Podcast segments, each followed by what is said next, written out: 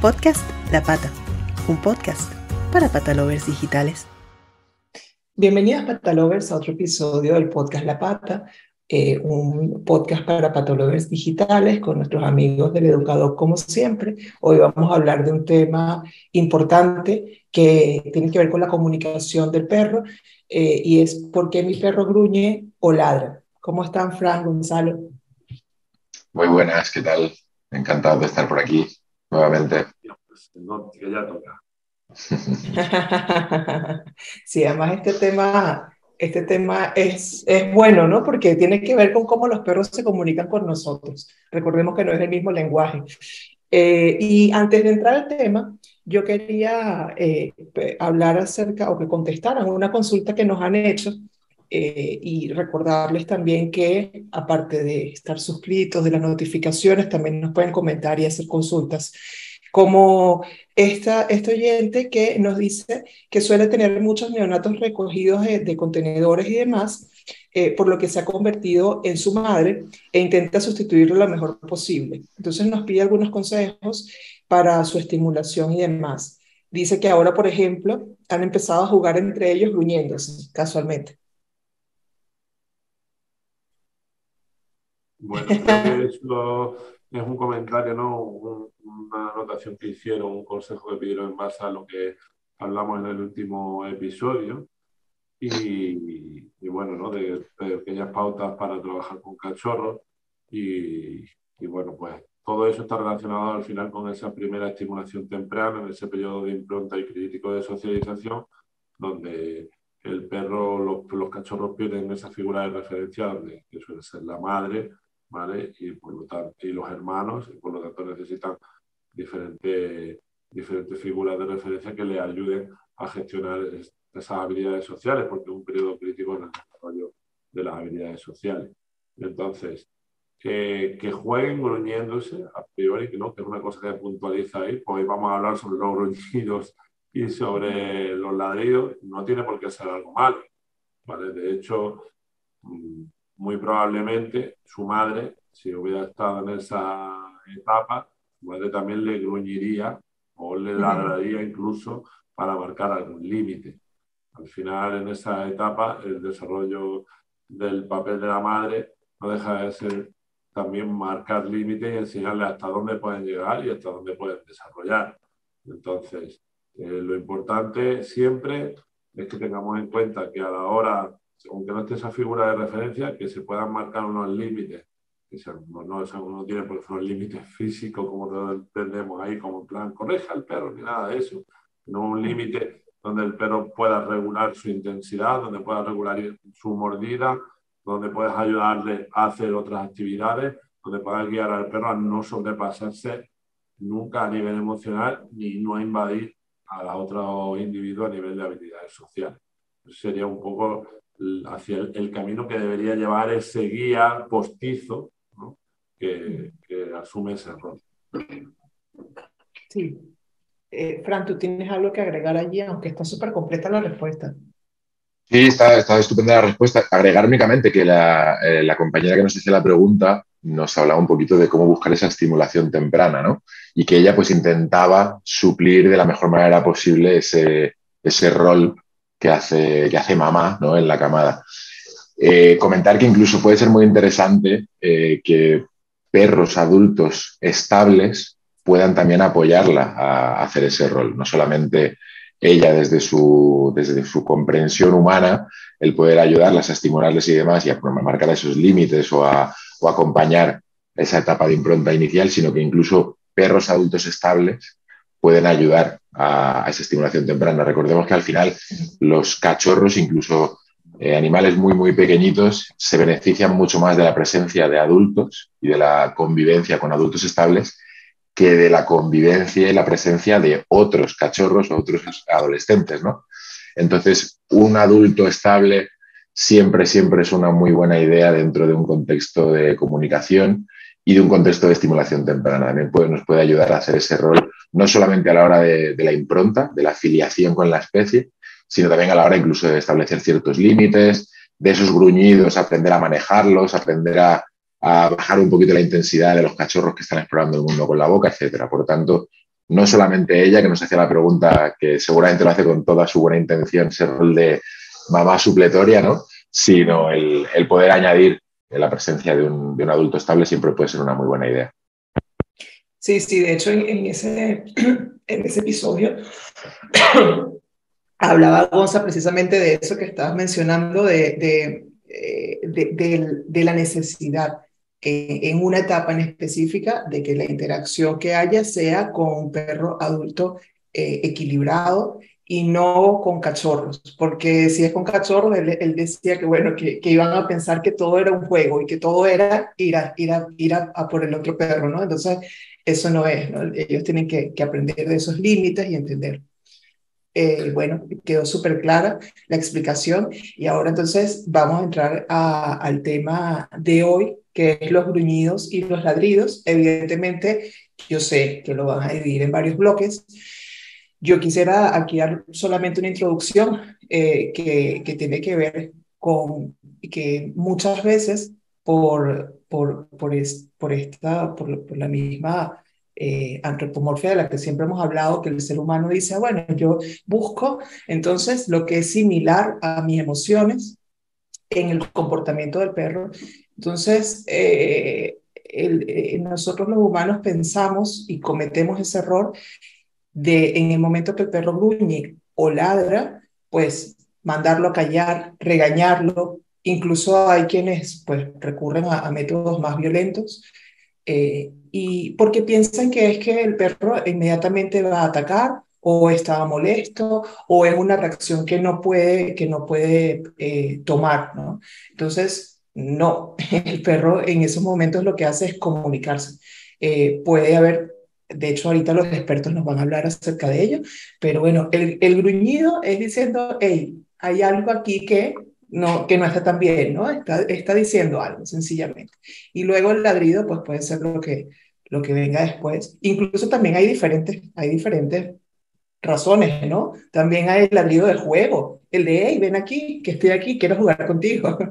Entonces, vamos a hablar un poquito acerca de ello y, y espero que, que nos sirva un episodio reflexivo como para eh, no darle con, que, que lo vemos mucho. Yo lo veo aquí, tengo una vecina que, que es una ancianita y es una belleza, pero ella cada vez que ladra a los perritos, le da con el periódico en el piso y le grita. sí, entonces, bueno, es más cotidiano de lo que pensamos. Empecemos, quien quiera. A ver, pues, eh, como bien dice, hay diferenciar entre dos tipos de comportamientos que suelen preocupar a la gente. Por un lado están los ladridos, por otro lado están los gruñidos. Lo primero es decir que son comportamientos totalmente diferentes y que no tienen mucho que ver entre ellos. ¿vale? Evidentemente son patrones comunicativos, es decir, cuando un perro ladra, cuando un perro gruñe, quiere expresar algo, ¿vale? Pero más allá de eso, lo interesante aquí es lo que expresan a nivel emocional, más que a nivel social. ¿Vale? Entonces, si entendemos lo que expresan a nivel emocional, podemos ver... Eh, Ahí está chip. si nuestra intervención ahí es buena, es mala, tenemos que intervenir, no tenemos que intervenir, de qué manera o, de qué no manera, ¿vale? Por lo tanto, eh, como digo, dos comportamientos diferentes, con proyección social, y proyección comunicativa, pero sobre todo lo interesante sería hacer un análisis de lo que la carga emocional que esos comportamientos llevan detrás. Por un lado, como tú has dicho, existen diferentes tipos de ladridos. Creo que cualquier persona que tenga perros lo sabe, ¿vale? Y creo que saben reconocerlos, ¿vale? Y esos ladridos, de esos diferentes tipos de ladridos se, se mueven en su origen por dos tipos de emociones fundamentales, o la inseguridad o la frustración. Es decir, que cuando tu perro ladra, la emoción que hay detrás es la inseguridad o la frustración. Es decir, o está inseguro o está frustrado. Por lo tanto, ninguna de las dos realmente es muy buena. Yo no quiero que mi perro esté inseguro ni frustrado. Lo que me están dando muestras es que la emoción que siente mi perro en ese momento es o inseguridad o frustración y por lo tanto tengo que ayudarle con ese, en ese contexto. Yo estoy inseguro en una situación, necesito ayuda para generar previsibilidad y sentirme cómodo, sentirme seguro. Y por lo tanto, eh, lo que espero de mi entorno es que me ayuden a ello. Si yo corrijo con una voz generando alerta o corrigiendo físicamente, eso es un, como un ataque, me va a hacer sentir todavía más inseguro, menos previsible. ¿Vale? Por lo tanto, si, si, vemos ese ladrido que sabemos que es por inseguridad, por alerta, ¿vale?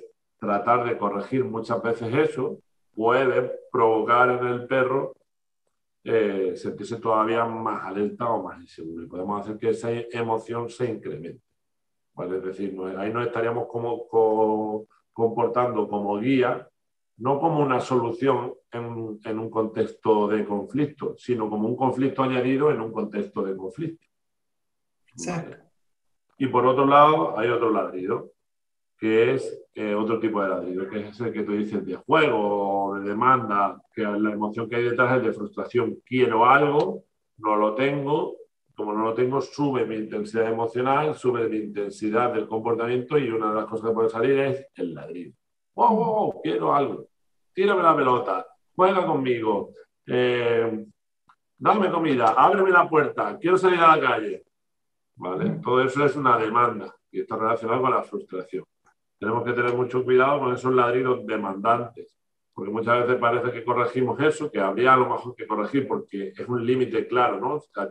tú no quieres que nadie te hable a voces para pedirte algo. No es la mejor forma de pedirte algo. Entonces, realmente, ese ladrido en ese caso no no es muy adaptativo, no es lo que buscamos a nivel social y por lo tanto habría que mirar antes de que ocurra ese ladrido qué es lo que está pasando para poder atender al perro antes de que ocurra ese ladrido y que el perro entienda que si quiere algo, tiene muchas otras formas de comunicarlo que a través del ladrido. Porque si el problema surge ahí cuando el perro empieza a hacer comportamientos, comportamientos que no son atendidos, no son atendidos, el perro se frustra más y entonces sube la intensidad. Y en el momento en el que ladra, la gente le riñe. Y reñirle no deja de ser hacerle caso y puede estar reforzando también ese comportamiento. ¿vale? Entonces, ahora hay que tener por, por un lado muy claro esos dos tipos de emociones que mueven esos ladridos, la inseguridad y la frustración, y tener en cuenta pues, qué tipo de ladrido es y cómo podemos acompañar cuando mi perro se siente inseguro o cuando mi perro se siente frustrado. Vale. Eh, seguimos, eh, yo creo que con los ladridos antes de entrar al gruñido, ¿no? Y bueno, mira, por, contextualizar un poquito más, ¿vale? que me, ha encantado la explicación, o sea, me, ha parecido muy conceptual y muy esquemática. Eh, creo que es muy importante también recordar a la gente que generalmente el ladrido y el gruñido son comportamientos que son socialmente inadaptados para nosotros, para los humanos, es decir, los vemos como algo negativo que está sucediendo en el entorno y además son comportamientos que en nuestra condición humana y en nuestra convivencia habitual en, según qué espacios genera incluso eh, vergüenza. Mi perro está ladrando, mi perro está gruñendo. Entonces. Y hay, perdón que te interrumpa, y hay sitios en los que incluso eh, es penado por, por temas de convivencia, ¿no? Eh, eh, si, si tú vas a Suiza, lo sé por mi familia ahora, si vas a Suiza con un perro que normalmente ladra, de hecho te, te dicen o te recomiendan cosas tan fuertes como que le cortes las, las cuerdas vocales, ¿no? Que me parece muy, muy, muy fuerte eso. Bueno, yo creo que ya la, desvocalización, creo que ya espero que no se desvocalice a ningún perro más en el mundo. No, no, no lo hicieron. De hecho, se lo llevaron a Italia, ¿no? Pero digo que sí, que, que, sí ocurre. Sí, sí, sí, pero esto, o sea, por un lado está lo que dice Gonzalo, ¿no? El, plan emocional que está detrás, que creo que es la clave, al final, hablando del ladrido. Y por otro lado está lo que nos pasa a nosotros o la presión social que experimentamos nosotros como humanos cuando nuestro perro ladra, nuestro perro gruñe. No solamente puede ser ese episodio de vergüenza, de presión social, sino también ese episodio de, Dios mío, me están mirando, se, presupone que tengo que hacer algo. ¿Qué hacemos generalmente? Pues lo explica muy bien Gonzalo. Al final establecemos eh, comportamientos de presión activa sobre el perro, de castigarle, regañarle, cuando no toca, cuando en realidad lo que tiene nuestro perro detrás es una emoción que tenemos que, que apoyar. Si al final nosotros eh, hacemos ese, ese, paralelismo, no antropomorfizar, sino hacer ese pequeño paralelismo con nuestras emociones, si tú tienes un punto de inseguridad o de miedo sobre algo o tienes un episodio de frustración, lo último que necesitas es que alguien te esté presionando más o te esté eh, castigándote o metiéndote algún tipo de aversivo en el, contexto que te empeore tu estado emocional. Y eso también pasa no solamente por la presión social y por las miradas al, compañero que tiene ese perro que está ladrando o gruñendo, sino también sucede porque pensamos todo el tiempo en condicionamiento operante, pensamos todo el tiempo en premiar comportamientos o castigar comportamientos. Y aquí estamos hablando de eh, proyección comunicativa y de proyección emocional, de la emoción que está detrás. Las emociones no se pueden premiar o castigar. Las emociones hay que acompañarlas, ¿vale? Y ayudar a nuestro perro a elegir un comportamiento lo más adaptativo posible para resolver ese estado emocional. Pero por mucho premio o castigo que apliquemos sobre un ladrido, hay que, hay que salir de ese paradigma de la zanahoria si te portas bien y el palo si te portas mal, porque en este caso muy concreto de estos dos comportamientos no va a funcionar. Sí, sí pero lo vemos cuando tratamos de, de callarlos. Eh, eh, normalmente lo que logramos es que ladren más, eso, eso ocurre, ¿no? O, o, bueno, que ya se asusten, eh, tiran las orejitas para atrás, o sea, una cantidad de cosas que, que, que, es todo lo contrario de lo que buscamos normalmente. Yo creo que quizás, eh, yo sé que no es tan simple y no es tan, eh, porque cada, cada, perro también es un individuo, ¿no? Y, y no todo tiene que ver con exactamente con lo mismo, pero sí, tratándose de los dos bloques que hablamos de de frustración y de inseguridad. Eh, y también de todo esto añadido que, de lo que habla Fran, de, de, de, esa sensación que tenemos de vergüenza o etcétera cuando, cuando nuestro perro ladra. Quizás un caso muy práctico del que podemos hablar y acerca del que podemos dar consejos es algo que tenemos siempre en, en, en las casas, en un caso cotidiano, que es cuando suena el timbre o el telefonillo y el perro ladra. Eh, allí por qué está ladrando el perro, por cuál de las dos razones que ya mencionamos al principio, eh, o puede, si, se encasilla con alguna de las dos, y qué cosas podemos hacer quizás para remediar esa situación que está cotidiana.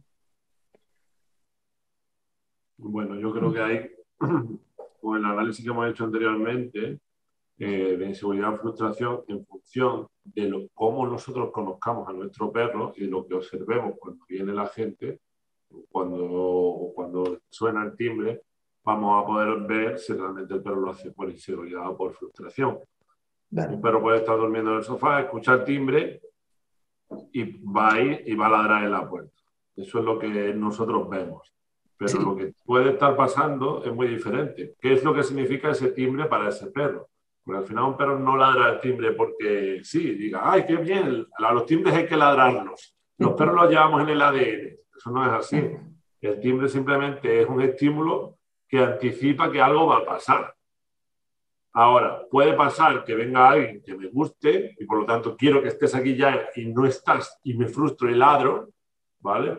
O puede que venga alguien que no me guste normalmente y ¿quién va a venir a mi casa? No quiero que venga nadie, por favor, largo de aquí.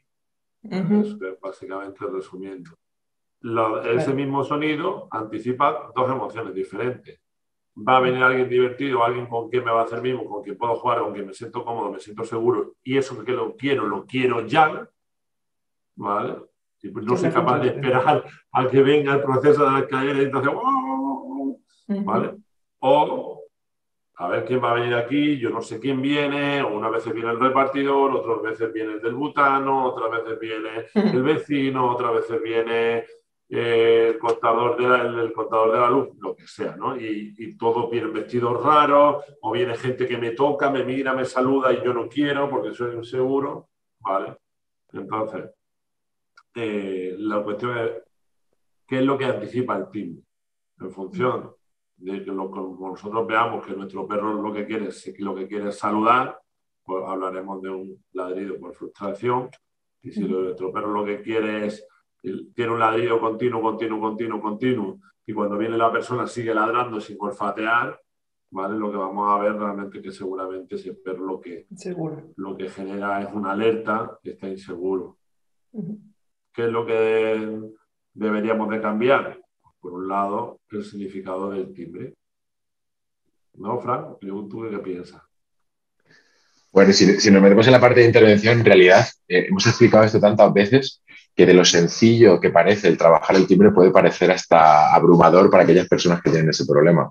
Trabajar un timbre es algo bastante sencillo si, si como dicen en Estados Unidos, eh, to think outside the box, ¿eh? o pensar fuera de la caja.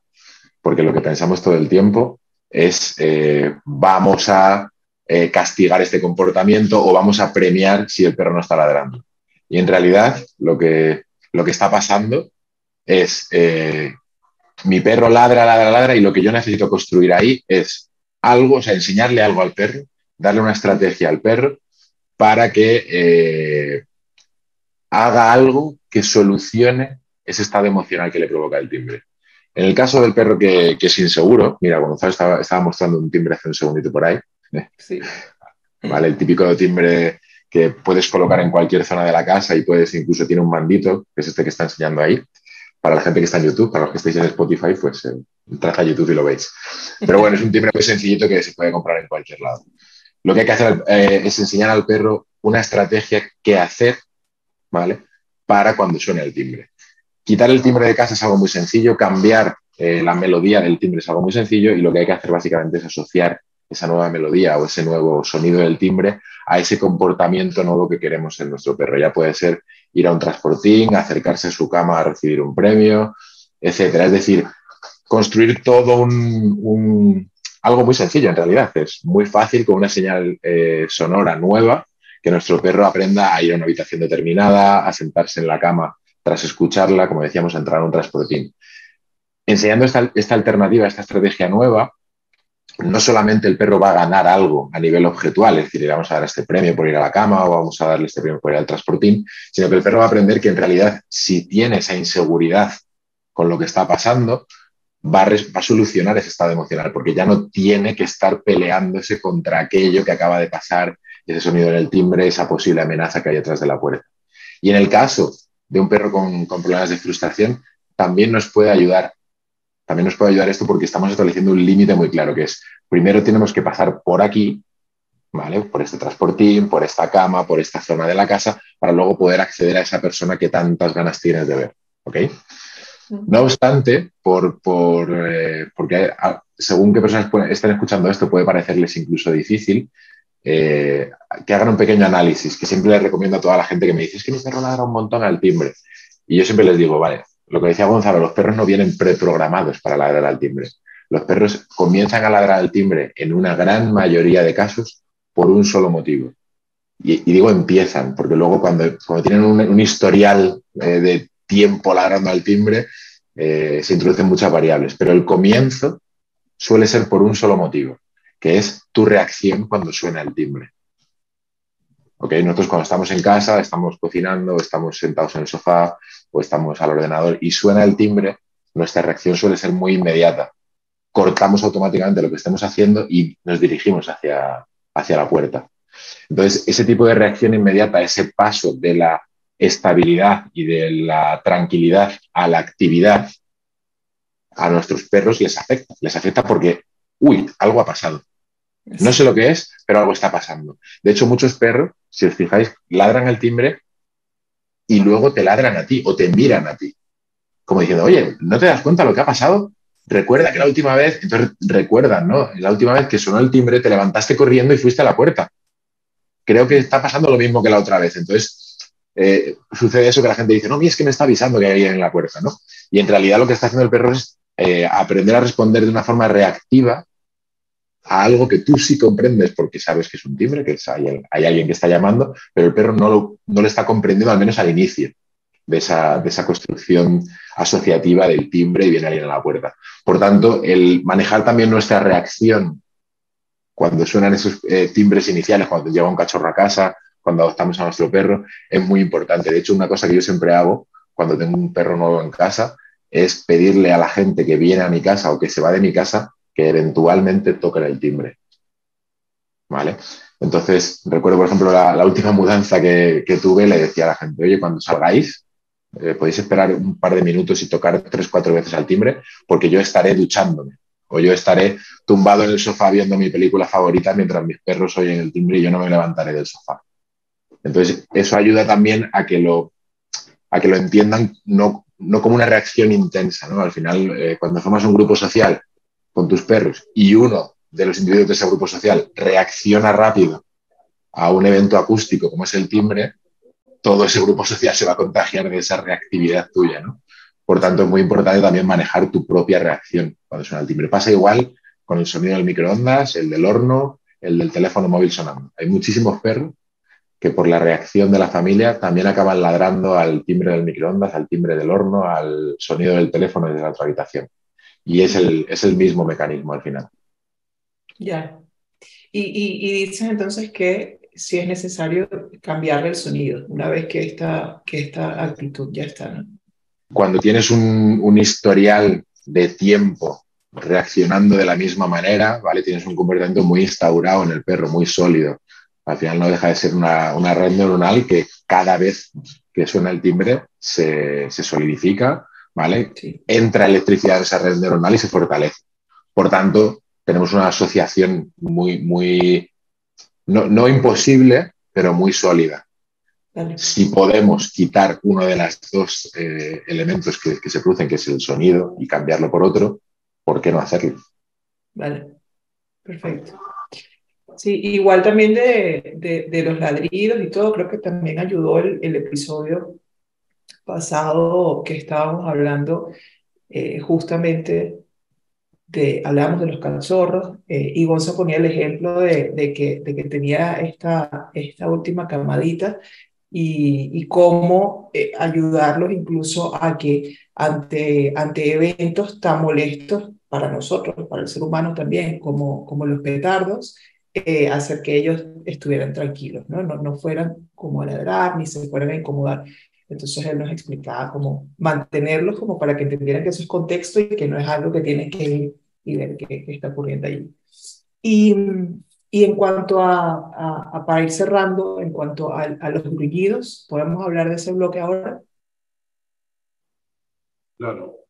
Eh, los gruñidos, como digo, es igual que, el ladrido, eh, a nivel de comportamiento, un comportamiento con proyección social, es decir, pero trata de comunicar algo a su entorno, a otro individuo, ¿vale? Pero a nivel emocional es muy, muy diferente. El ladrido suele ser eh, un comportamiento automatizado, eh, como reactivo, impulsivo. Sin embargo, el gruñido es un comportamiento reflexivo, un comportamiento lento, un comportamiento muy dirigido, con una proyección muy clara. Como, es decir, si fuera una, en una escala de intensidad, un ladrido subiría hasta arriba y un gruñido iría poco a poco, poco a poco, subiendo de abajo arriba. ¿vale? Es decir, un, comportamiento más, más reflexivo que reactivo, más cortical que límbico. Es decir, que el, perro tiene que pensar, se tiene que sentir de alguna manera eh, que puede controlar lo que está haciendo. Sin embargo, el ladrido muchas veces es desbordante. Por eso también hay que tener cuidado con el ladrido cuando se convierte en algo que desborda, desborda al perro y hay que ir de alguna manera también poder pararlo para que no entre en un secuestro. Sin embargo, cuando un perro gruñe, es algo reflexivo y, nosotros siempre hablamos de que el origen de los problemas de comportamiento es de base emocional. Si controlas las emociones, controlas los problemas de comportamiento. Si ayudas al perro a modular sus activaciones emocionales, ayudas al perro a problemas de comportamiento y que eso desaparezca. Y si enseñas al perro a pensar y a trabajar de manera reflexiva, tu perro aprenderá a poder controlar sus emociones y por lo tanto que los problemas de comportamiento no aparezcan. Así pues, si, el comporta, si hemos dicho que el gruñido es un comportamiento reflexivo, ¿dónde está el problema?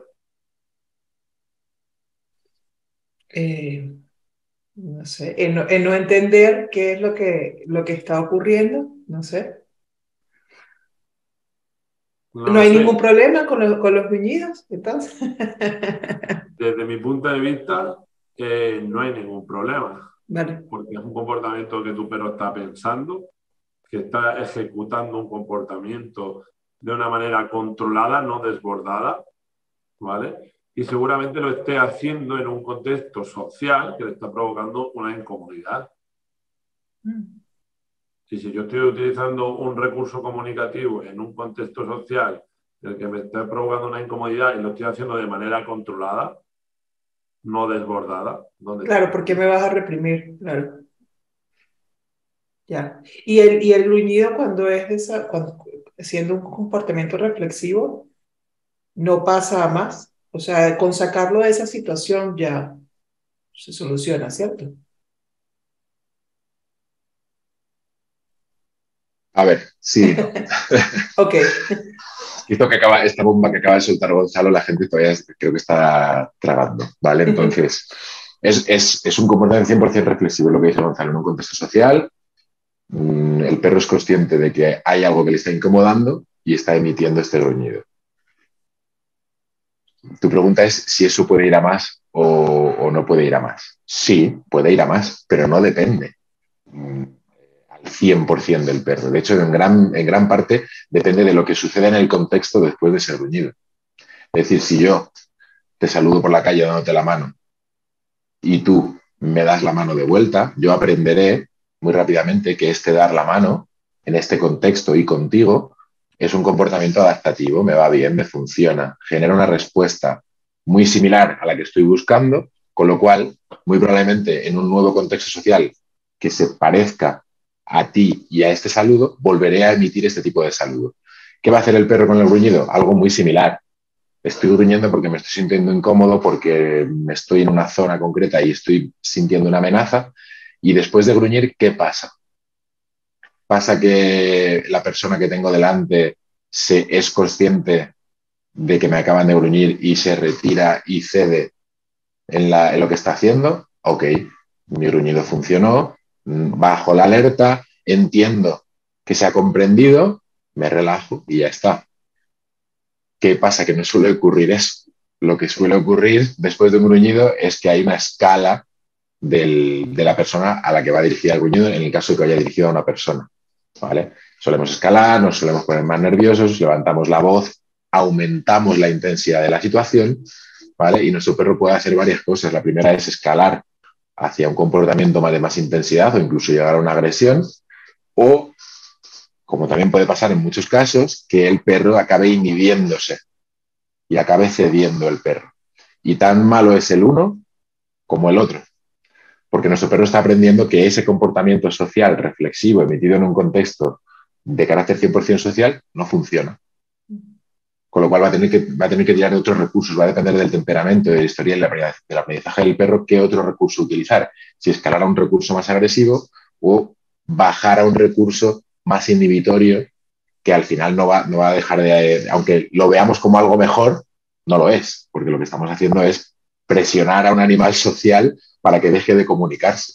Con lo cual, a nivel de calidad de vida de ese animal, eh, va, a ir, va a ir a muchísimo peor. ¿vale? sí que creo que deberíamos de eh, poner el foco en, dos cosas en el tema del gruñido. En primer lugar, en qué hacemos nosotros después de que nuestro perro esté gruñendo o qué sucede en el entorno, ¿vale? Para que nuestro perro entienda que ese gruñido está siendo o no está siendo funcional. En realidad es una señal muy clara que nuestro perro busca generalmente que se termine la actividad, que un tercero coja distancia, que baje la intensidad que me está provocando esta, este estado emocional. ¿vale?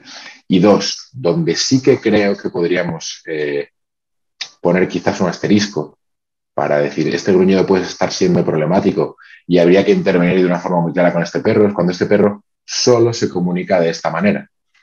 Es decir, tenemos un perro que solo se comunica gruñendo, gruñendo, gruñendo, gruñendo. ¿ok? No significa que sea un problema del perro, probablemente ese gruñido se haya construido por muchas variables y muy probablemente la gran mayoría sean culpa nuestra.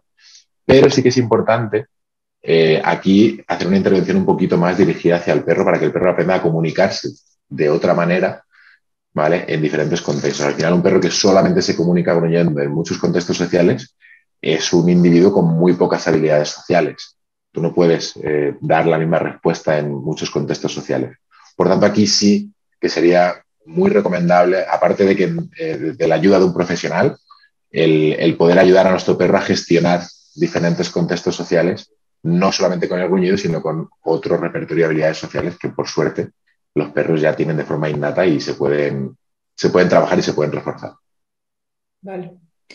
Y, yo para, para concluir el tema del gruñido tengo una, una curiosidad. Eh, me he encontrado con, varias veces diferentes perros.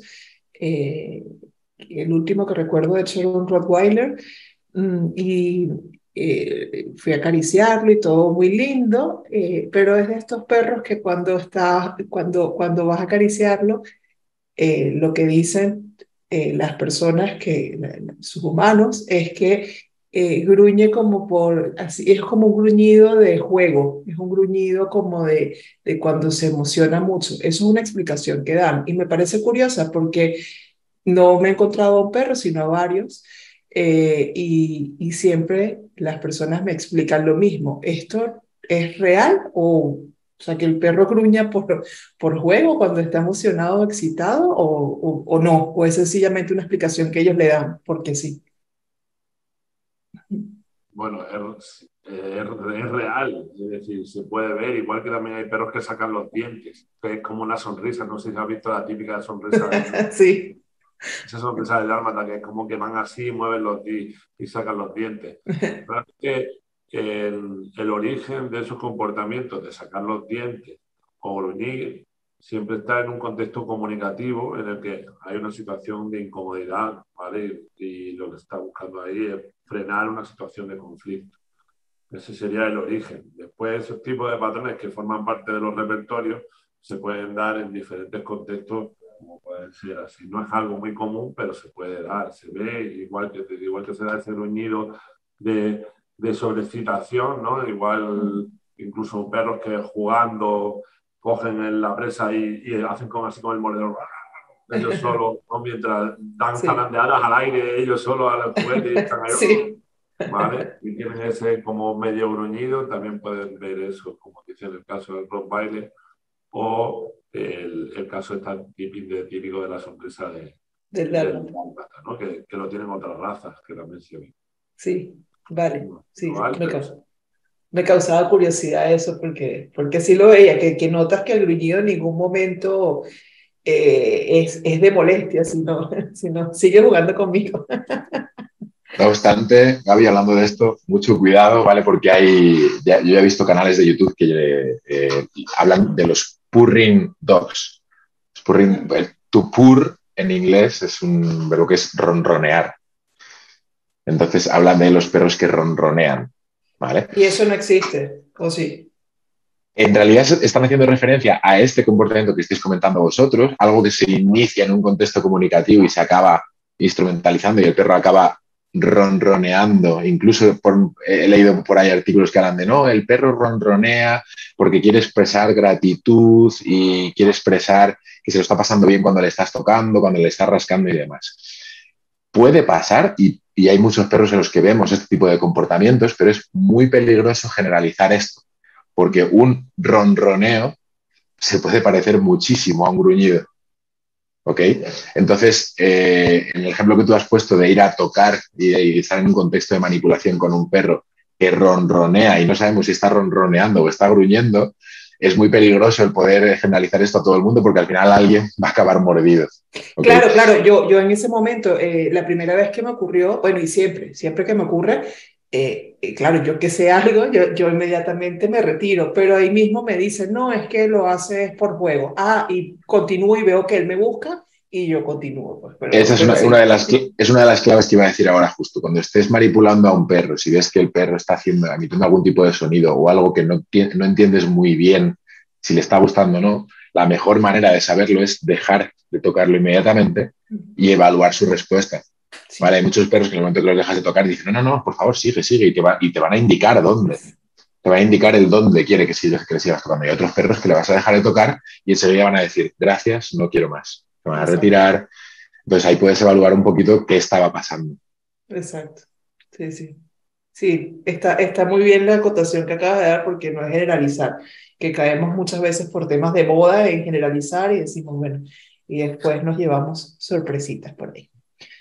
Bueno, eh, súper bueno este episodio. No sé si quieren agregar algo más. Por mi parte, gracias. Eh, me gustó mucho entender eh, realmente la diferencia entre, entre el gruñido y, los ladridos. Creo que eso no muchas veces lo vemos claro. y bueno, no sé. A mí me gustaría un poco despedirme con un pequeño consejo que creo que va a ayudar en estos dos casos. ¿Vale? Que sería tan sencillo como si tenemos un perro, estaría muy bien que pudiéramos aprender a entenderlo. Y por lo tanto, creo que cualquier formación que sea específica relacionada con el área social dentro de la comunicación de los perros nos va a ayudar, porque hay mucha gente, muchos propietarios que tienen perros realmente no entienden cuáles son sus señales de calma, señales de apaciguamiento, cuáles son sus señales de amenaza y qué funcionalidad tienen. Y cuando entendemos eso, podemos saber, podemos empezar a obrar bien. Entonces, eh, yo recomiendo a cualquiera que tenga un perro, por lo menos, por lo menos, por lo menos básico, se haga algo de formación específica sobre comunicación canina, por un sencillo motivo, para poder crear eh, estrategias que sean más adaptables, que sean dentro de los escalones bajos de la comunicación, que no tengan que llegar el perro a ladrar o a gruñir para que al final se le atienda, que es lo que suele pasar. Un perro ladra un perro gruñe normalmente porque todo lo que ha emitido previamente no le ha sido funcional.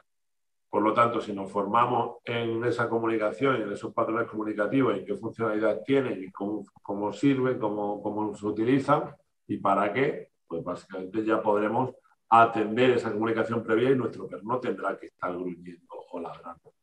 Entonces, simplemente ese pequeño consejo, haceros algo de formación específica sobre comunicación. Importante. bueno, muchas gracias y será hasta un próximo episodio. Chao, Patalovers. Chao. Podcast La Pata, un podcast para patalovers digitales.